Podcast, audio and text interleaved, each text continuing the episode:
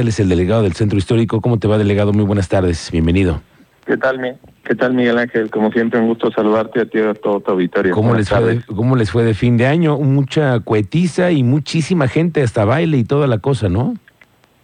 Sí, afortunadamente, como bien sabes, ya por tradición en varios en varias plazas públicas se hacen diferentes eventos.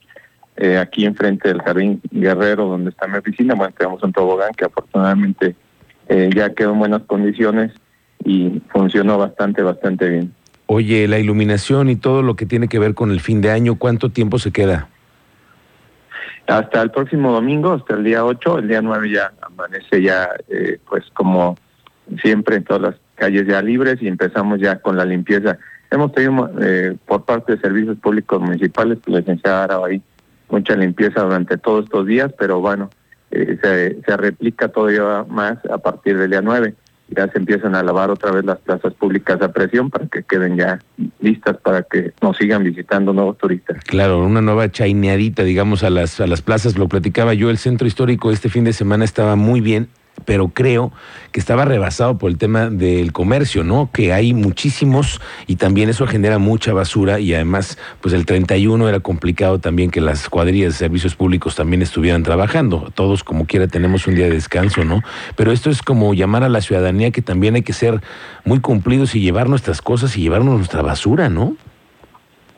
Sí, siempre los hemos invitado a eso, como muchas veces lo hemos dicho, Querétaro no es limpio, Querétaro es limpiado, gran trabajo que hacen los, los colaboradores, nuestros compañeros de servicios públicos. De todos modos hubo flotillas eh, esos días para tener todas las calles limpias y que estuviera muy, muy presentable todo el centro histórico como lo ha sido siempre. Oye, Octavio, ¿cómo va el tema, lo platicaban el otro día, de la posibilidad de hacer peatonal ya la zona de Plaza de Armas? ¿Cómo tendría que ser este proceso? Eh, ¿cómo, lo han pensado? ¿Cómo se trabaja en ello? Mira, estamos haciendo mesas de trabajo con la Secretaría de Movilidad, eh, con Rodrigo Vega, obviamente para hacer un estudio técnico y ver la viabilidad eh, en las cuales también estamos sumando a todo el comercio, a todos los ciudadanos que todavía viven aquí en el centro histórico para ver la posibilidad de que así sea. Eh, como bien sabes, en la gestión del alcalde Luis Nava no se hacen las cosas por ocurrencia, sino se hacen las cosas bien planeadas y se hacen medios de trabajo para no tener ninguna afectación con nadie, sino todo lo contrario, que sea bien recibido. Entonces, vamos a seguir trabajando con ello en las mesas de infraestructura que hacemos aquí en la delegación centro histórico para ver la posibilidad de que sea así y si es así, bueno, que no tengamos ninguna afectación, sino todo lo contrario, que sea un beneficio para todos los turistas y para los ciudadanos y sobre todo para el comercio que tenemos aquí en el centro histórico. Oye, siempre todo pegado a la norma. Ok, y es el, el proyecto es peatonalizar cuántas cuadras más o menos. Estamos ahorita nada más viendo la posibilidad de dos, que sería eh, darle la continuación a Andador Madero y aparte Plaza de Armas. Ese es el primer proyecto. Pero como te digo, todo eso se va trabajando con las mesas que hacemos de infraestructura aquí dentro del municipio. Oye, y otra de las cosas que también entiendo que habría que sacar, ir pensando en, en cómo hacer en alguna estrategia, es todo el tema del transporte eh, grande, ¿no? De los camiones que llevan, por ejemplo, cervezas, refrescos, buscar que sean modelos mucho más ecológicos y más pequeños. Sí, ya eh, tuvimos reunión antes de terminar el año con todas las empresas que se dedican a surtir mercancía aquí.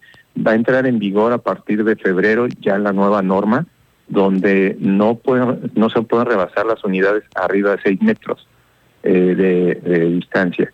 Entonces, eh, a partir de, de febrero, del primero de marzo, en febrero se va a notificar a todas las empresas, a socializar el tema y a partir del primero de marzo en febrero se van a poner las señaléticas y a, primer, a partir del primero de marzo ya se va a prohibir eh, exceso de dimensiones. Bueno, pues es una buena noticia para que el centro histórico eh, funcione mejor y lo podamos transitar mucho mejor. Bueno, entonces el proyecto está ahí.